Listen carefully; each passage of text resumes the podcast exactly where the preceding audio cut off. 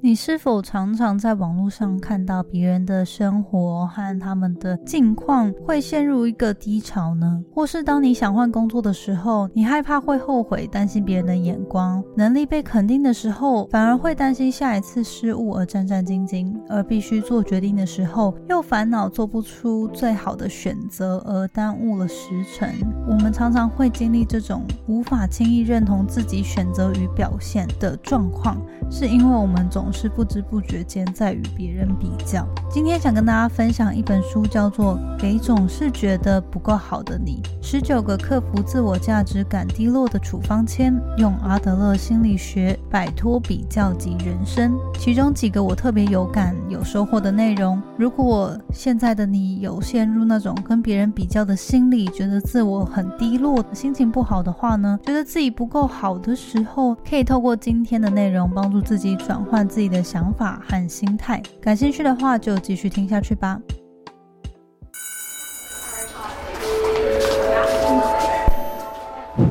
Hello Hello，我是 Janet，你的人生还没有下课，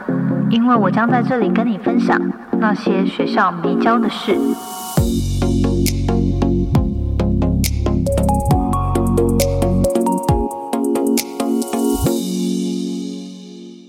本节目由善存综合维他命赞助播出。嘿，出社会后的你有好好照顾自己吗？二十五岁后，Jenny 深深感受到身体代谢的下降在工作表现与人际关系上有多么大的影响。在这个快速变迁的时代，我们每个人都需要一个帮助照顾身体的神队友。善存是世界销售第一的综合维他命品牌，针对男女性的身体需求有专属配方。除了帮助人体补充二十二种关键营养素之外，善存男性综合维他命有增量锌，有助维持生殖机能，天天好幸福。增量维生素 B2 一，维持皮肤健康，从头开始。善存女性综合维他命有增量钙，维生素 B1，可以帮助入睡，也增量维生素 C，促进胶原蛋白形成，Q 弹好气色。每日一定促进新陈代谢，提升活力及保护力。忙碌追求梦想的你，也别忘了要好好照顾自己。选择善存综合维他命，陪你生活充实有活力。即日起至七月十七号有粉丝专属优惠，更多详情与购物链接，请看资讯栏。今天想分享的引言呢，是前阵子我在社群媒体上面看到别人转发的。那据说也是从某个剧里面看到的，但是因为我没有细问到底是从哪个剧，我只是觉得这句话很喜欢，我就把它截录了。那也跟大家分享，或许有些人有看过的话，可以再跟我分享是哪个剧里面的引言。他说：“成熟就是喜欢的东西依旧喜欢，但可以不拥有。”害怕的东西依旧害怕，但可以面对。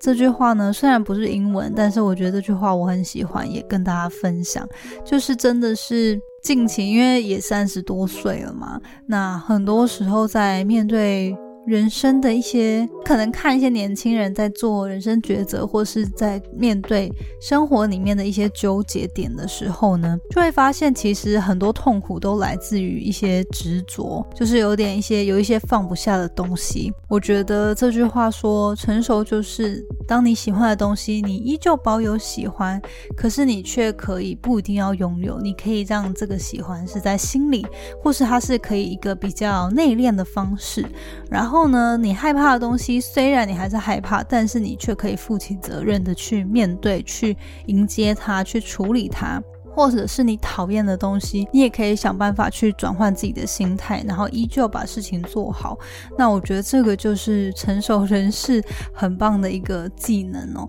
就是他们对于他们的人生是负起责任的。那他们不会强求，不会过度执着，然后呢，会愿意为了他想要的理想人生去做一些妥协和牺牲。那我觉得这个就是一个很棒的心态。今天跟大家分享这句话。好，那今天的内容呢，想要跟大家聊聊，就是因为近期啊。不知道大家有没有跟 Jenna 一样，就是看到可能 social media，你 IG、脸书划一划，就是看到大家可能开始出国，然后不管是网红啊、艺人啊、明星啊，然后甚至是身边的朋友，可能都陆续有一些出国，就是可能因为疫情就趋缓嘛，也不是说趋缓了，可能大家就已经接受他要跟他和平共处了。那当然各国也陆续开放了，大家就开始，我不知道有没有到报复性出。国，但是的确很多人就出国，然后在这个季节呢，也有蛮多原本准备要打算出国留学的人，可能也准备要出发了。我觉得这个就是一个很奇怪的心态哦，就不知道就是大家这样子看啊，可能我现在最近每次在 IG 上面看，就是一直看到别人出国啊，然后吃美食啊，然后拍美照啊，就是那种感觉，就是。我觉得我很替他开心，他们可以就是一起享受那个美好的时光。可是呢，同时又真的就是有那种默默的比较感，就是内心就会有那种沉下去的感觉。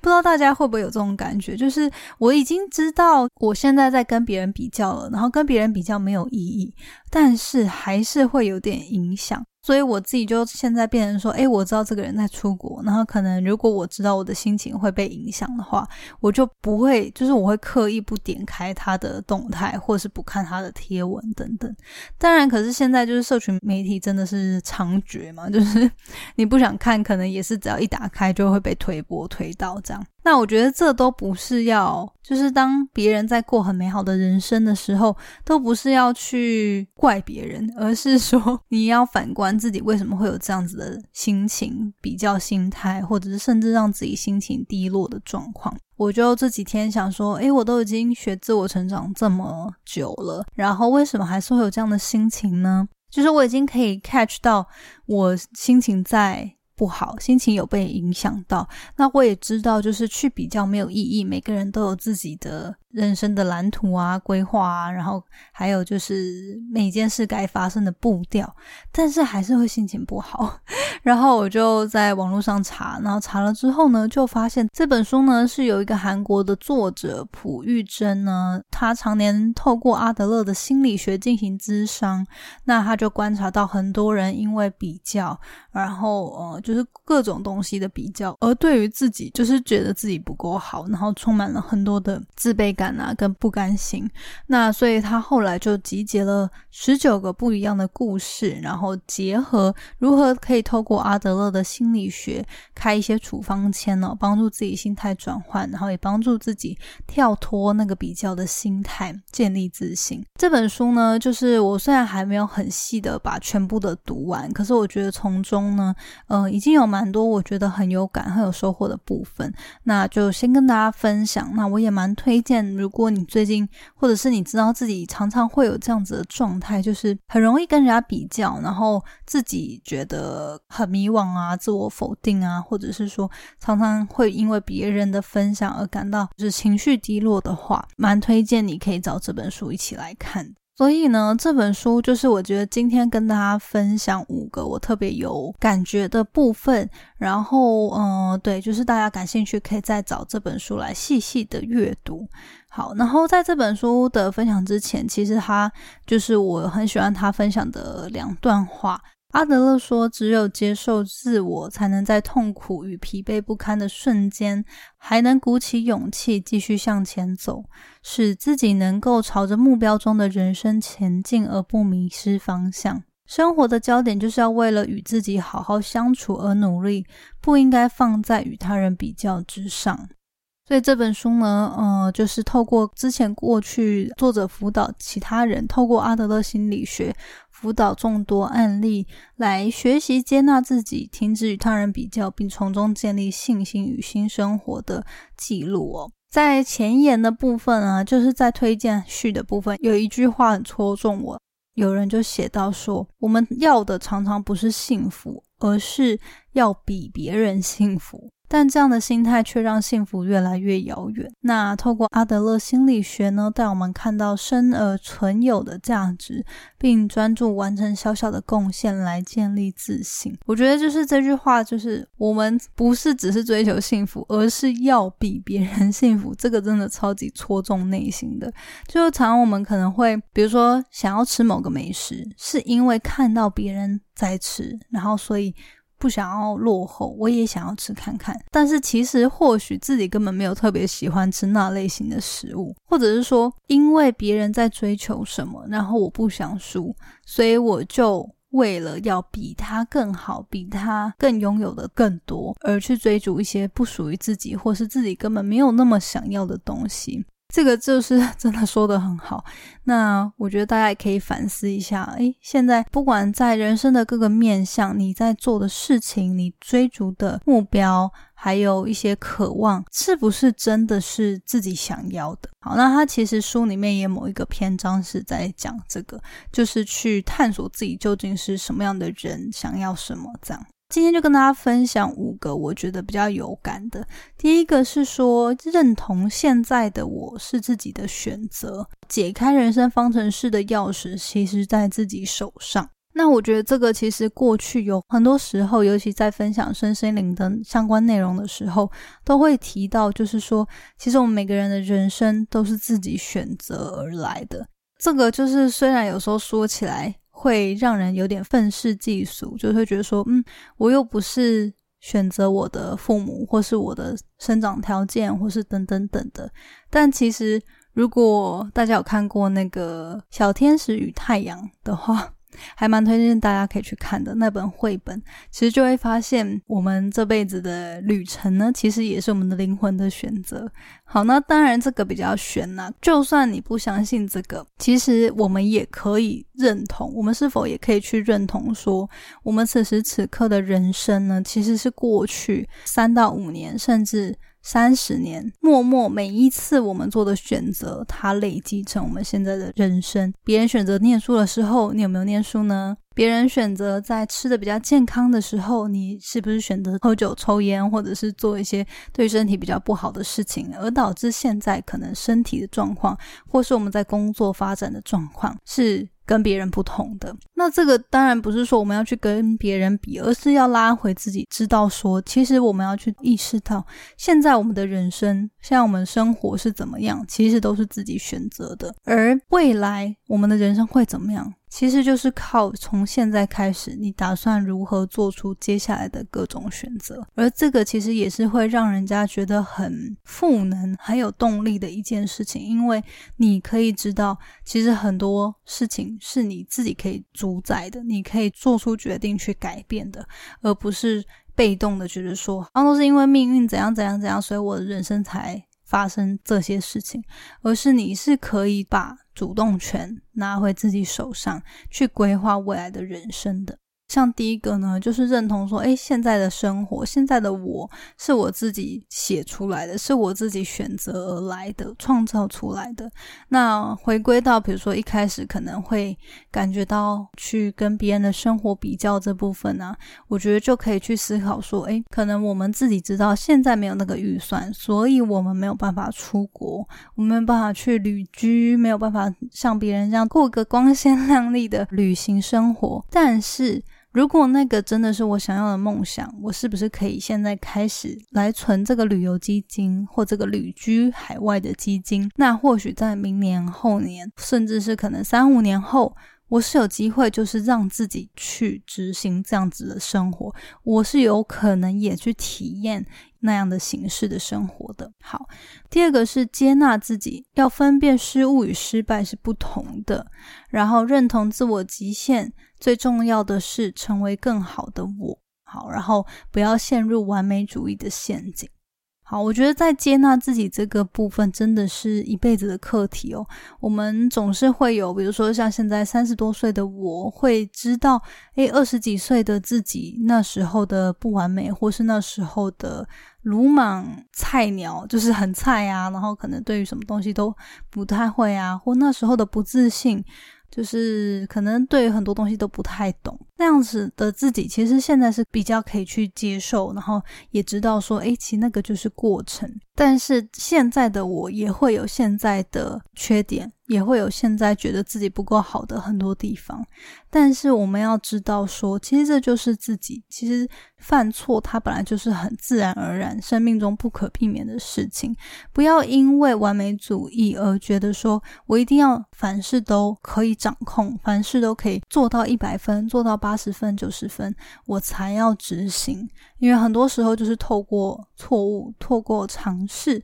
透过让自己。接受自己的不完美而成长而学习的，那要分辨说失误和失败是不同的。我只是做错这件事，不代表我是一个失败的人，不代表我是一个没有价值的人。我只是在这件事情做得不够好，这部分我是不是可以怎么样的提升，怎么样的成长，从错误中学习，下一次做好，那就好了。好，然后讲到认同自我极限，跟最重要的是成为更好的我这部分，我觉得也很有感。就是常常我都会推荐大家可以做一些人格特质的测验啊，或者是说像前阵子有跟大家分享天赋顺流的测验等等。其实我觉得它都是更认识自己，你有天生哪些优势跟劣势的很棒的方法。为什么要这样呢？是因为其实我真的很认同。了解自我极限，或者说了解你的优势跟劣势在哪，会帮助我们在生活上、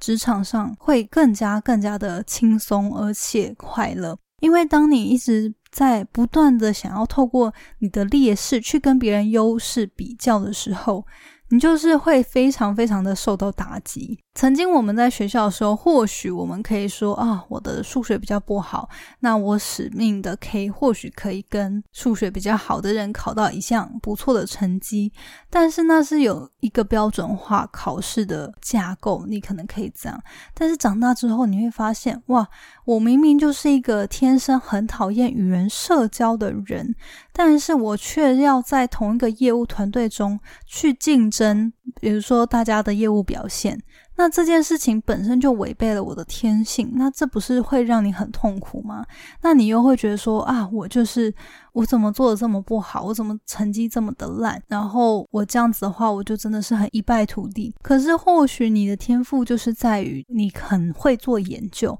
你很会分析数据，你这样不就是呃淹没，就是埋没了你应该。有的常才，然后让自己在一个很逆流的状态下，死拼活拼，要跟别人的优势去比较嘛？这样一定会让自己就是陷入在一个很不利的状况，然后就是会常常会在一个负面情绪当中。所以我觉得认认同自我极限，不是说嗯。好像知道你的优势劣势之后，你就好像逃避所有你不擅长的事情，而是你比较知道说，诶，这部分我可能天生就比较不会做，但是我还是希望可以尝试，我还是希望可以在这部分多做练习的时候，你自己心里比较有那个准备，就知道说，哎，我在这个本来天生就学的比较慢。那我可以多花时间，我要多花时间，或者我要多花精力去累积，而不是好像诶别人花五分钟，我自己也花五分钟，我就觉得一定要有一定的成果，因为我的长才可能就不是在这边。好，所以这个在自我的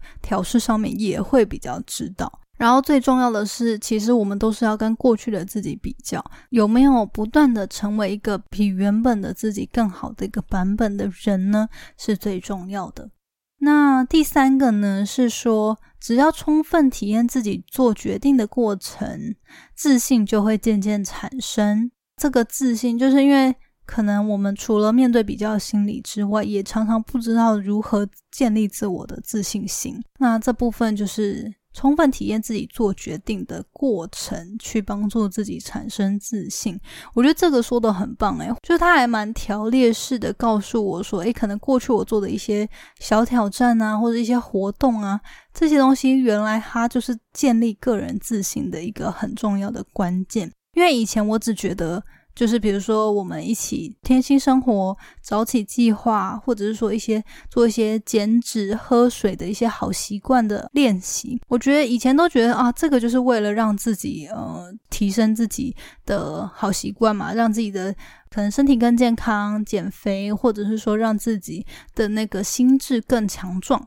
但是其实它就是可以帮助你建立自信心的一件事。让你可以从决定生活中的小事呢，开始学习为自己的人生负责。那当你不断的累积的时候，你的那些在累积这个过程的自我对话呢，就会为你带来自信感。像这个就是，如果你之前有跟过我们的早起活动，或者是每日每日喝水相关的一些好习惯相关的活动，或是你是校友们，就是我的订阅的会员们。相信你可以反观，比如说我们的订阅制，呃，也经营了一年多一些。那你在这一年过程中，其实你也学到了很多本书的内容。即使你平常没有花时间在阅读，你也透过校友的社群学习到很多不一样的内容，跟很多人交流等等。或者是说，诶，如果你有在练习感恩，练习我们的喝水，练习早起，你也可以发现说，哇，当我持续花个三十天，或者是二十一天、三十天、九十天，我每天都这样打卡的时候，那个自信感其实是会提升的。你对自己的生活的掌控感也会默默的更有自信，更把那个主权拿回来，即使。现在会有不足的地方，但是当我们能够持续选择、继续努力，这样就是可以达到真正的自立。好，那我觉得这部分也说的很棒。第四个呢是说，不要对于自己无能为力的事物赋予它意义。那我觉得这个，相信可能大家我们理智都知道，就是自己无能为力的事情、无法改变的事情，我们不要过多的专注在他身上，也不要就是给他什么意义。但是很多时候，我们可能就是会陷入那个漩涡，就会在自己不自觉的时候呢，就还是会为这些事情受到影响。所以呢，就是这边还是要提醒大家说，我们无法去改变过去，也没有办法强求去改变别人，我们只能专注在我们可以改变的部分，也就是此刻跟自己。就是他有讲到说，其实我们每个人的记忆都是不完全的，而且也是有选择性的。比如说，很多人可能会因为过去的错误啊、失败经验啊、过去的成长背景啊。人际关系啊，可能跟父母的关系啊，等等，可能因为过去的一些伤痛、错误，而影响他现在做人生的决定的一些想法，或者是说他现在就是没有勇气做一些事情。但是呢，其实不知道大家最近有没有看那个《怪奇物语》（Stranger Things），就是发现它出完了之后，就周末有花了一些时间在追剧，这样。当然就不要暴雷大家，可是就是。如果有看的人，应该就可以很清楚，其实我们的记忆都是不完全，也具选择性的。这个在那个 L 就是 Eleven 它里面就很明确的有讲到，因为我们的大脑其实它是会有很多筛选机制，就是其实记忆这件东西，它就是非常的。主观，它非常的片面。然后，呃，我们曾经以为的那些伤痛，或者是那些错误，或许都有点，就是它已经可能跟事实是不太一样了。那如果你还一直让这些过去的东西捆绑自己的话，那你现在的自己也没有办法过得真正的很快乐。那我觉得这部分也是要提醒大家说，当过去已经无法被改变的时候，你可以做的就是赋予现在它有新的意义，或者是说你现在可以让自己转变心态，转变对于这件事情的看法，那做出不一样的选择，而不要只执着于自己无能为力的事情。那我觉得这个部分呢，就是很棒。虽然不容易，但是我觉得，当很多时候都会有一些时机点，就会让我们下定决心，我们要改变，我们要把这件事情放下，然后我们要展开新的人生。那也希望大家，如果有一些过去的事情可能比较捆绑你，或是限制你的时候，你可以练习，慢慢练习去赋予它新的意义，然后呃，用新的眼光去看待这些事情。好，最后一个第五个想跟大家分享的是。不要执着在无法改变的部分，集中精神在可以改变的部分。那这个就是也是强调刚刚那一点啦，就是他有讲到说，所谓的幸福资产就是把每一天加起来，不是要你抛弃今天的人生，而是填满今天的人生。人生不是线，而是点。那我觉得这个就是说的很好，因为我们常常会觉得说，哎，人生好像它就是一条长长的赛道，然后我们要不断的跑，不断的跑，然后最后到终点的时候呢，就还可以放松，才可以解脱，才可以很快乐的获得幸福美满。但是人生的终点就是我们躺平的那一天啦。那如果你把所有的委屈，所有的不满都一直累积、累积、累积，觉得最后他一定会化成最值得、最幸福、最快乐的事物。这样是非常可惜、非常错误的一个观点，因为人生它就不是一条线，它是许许多多的人生事件、许许多多的点而集结而成的。那如果你在每一天中，他这边有说到，不是叫你抛弃今天的人生，而是填满今天的人生。那我觉得这个我自己的解读就是说。你不要因为觉得说今天好像过得不是很好，你就直接放弃了今天，然后可能明天又一样，然后你又也觉得啊，反正这个就是一个很烂的一天，然后你就这样子日复一日就过了一个礼拜、一个月，甚至一整年。而是你可以试图去填满今天的人生，就算今天有其中几样事情不太顺遂，那我是不是可以试着在今天之中，还是有一些让自己小确幸、有幸福感？会感到感恩、感到快乐、喜悦的事情呢？这样子的话，那这一天，它其实最重要的是要保持那个平衡，而不是说好像要追逐到最后某个点，我才可以有所收获，而是每一天里面达到平衡。所以我觉得这部分也讲得很棒，就是说不要执着在无法改变的部分，而是每天都集中精神在你可以操控、你可以改变的部分。嗯，回归到今天讲的，就是一开始我们可能有分享到说，很多时候我们看到别人光鲜亮丽的生活啊，就是因为社群媒体的关系，我们常常会，就连可能这个人我们明明就不认识，我们还是会受到他可能每天的穿着，他每天吃了什么，然后他去哪里玩，而影响我们的心情。其实仔细想想，这件事情真的是蛮蛮白痴的。就是我们会因为一个网络上的陌生人而影响自己的心情，但是这个就是现在的时代，而或许我们没有办法完全的避免，可是我们可以知道我们要怎么样把自己的思绪、自己的情感拉回到自己的身上，知道说其实这些东西，或是我有这些感觉，这些东西是不是我的，你可以去分辨它。那如果我真的有这样子的渴望，我可以做出什么样的改变？然后最后就是跟大家分享，他其中还有说到一个很，就是最后我觉得很棒的点，就是说去探索自己究竟是什么样的人。然后我觉得这个包含你的价值观啊，你的渴望啊，你真心会让你感到快乐的事情啊，然后你想要做什么样的。人他有什么样的态度，他的待人处事是什么状况等等，去探索你到底想要什么，然后你想变成怎样的人。然后他说，变化不会像魔法一样突然发生。其实，虽然说现在的技术、现在的科技和文化会让我们觉得可能很多成功或是很多的，就是很厉害的事情，好像都一夕之间发生，但是它真的不是魔法，它真的不是，可能背后有很多人他们的努力跟付出你没有看到而已。那当自己在决定要做这样子的追求。或者是历程的时候，就要知道说，其实它很正常，它就是会慢慢改变的。而在变化的痛苦中，我们可以更加遇见自己。好，最后我想分享这句话，因为我觉得最近很有感，就是说，在变化的痛苦中，我们可以更加遇见自己这部分。因为可能多多少少，大家如果有在看我的 IG 的话，就知道我。最近其实有在减脂嘛？那我其实大概过去其实都有在接触一些可能健身啊、饮食控制啊等等。那这一次呢，就是真的是真的是很比较认真的在减脂，然后就是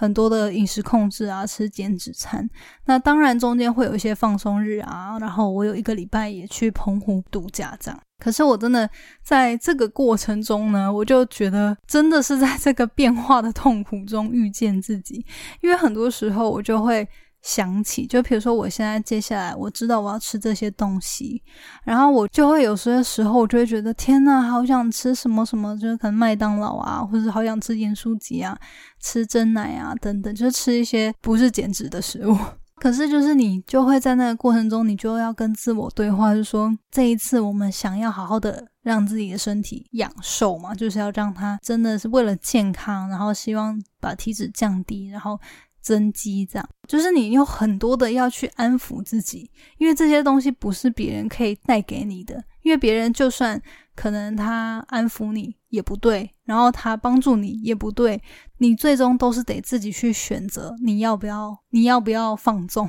还是你要继续坚持你这个计划？然后我觉得就是在这个过程中，常常都需要跟自己去对话，就说我接接下来我要怎么做，我要再坚持一下，我要再嗯早睡一点，然后今天体重变化了，然后我要怎么样鼓励自己？成果如果不如预期，我要怎么样不去？比较，然后去认同其实这段时间自己的付出，所以我觉得其实这个过程过去这个已经快，我从五月初开始嘛，那现在七月就是大概两个多月的时间，就觉得真的是在变化的痛苦中更加遇见自己。好，然后我觉得有很多时候，不管是像创业啊，或者是很多时候你做一些新的计划的尝试，最后可能不如预期。或者是你跟一些人的人际关系上面发生的变化，可能有冲突等等，其实这些都是人生中的变化。唯有当你更知道你想要做什么样的人，你想要在这个世界上是什么样的存在，你才更知道你在每一个。处境当中，那些自我怀疑，还有在交叉口，你要 恶魔还是天使的时候呢？你可以在这个自我对话中更认识自己，然后更知道说，哎，自己应该要怎么选择。所以我觉得这本书呢，很值得大家可以找来阅读，然后细细品尝。呃，我自己当然就是因为只是浅读了一些，可是我觉得从中收获很多，那也期待去把它完整的看完。然后希望大家如果在近期啊，或者是未来有任何这种。陷入比较的心态，然后情绪比较低落的时候，你可以听这本书，帮助自己的思绪拉回来自我身上，然后去检视一下现在的状况，然后让自己能够转换心态。好，那今天就跟大家分享这样的内容，希望你会喜欢。那我们下周见啦，拜拜。谢谢你今天的收听。如果喜欢今天的节目，欢迎你到 Apple Podcast 帮我打五颗星，给予鼓励。希望收到我更多的分享，你可以在 IG 上搜寻 Janet Lin，我的账号是底线 J A N E T 点 L I N 底线。所有的详情都可以在资讯栏中找到哦。那我们下次见喽，拜拜。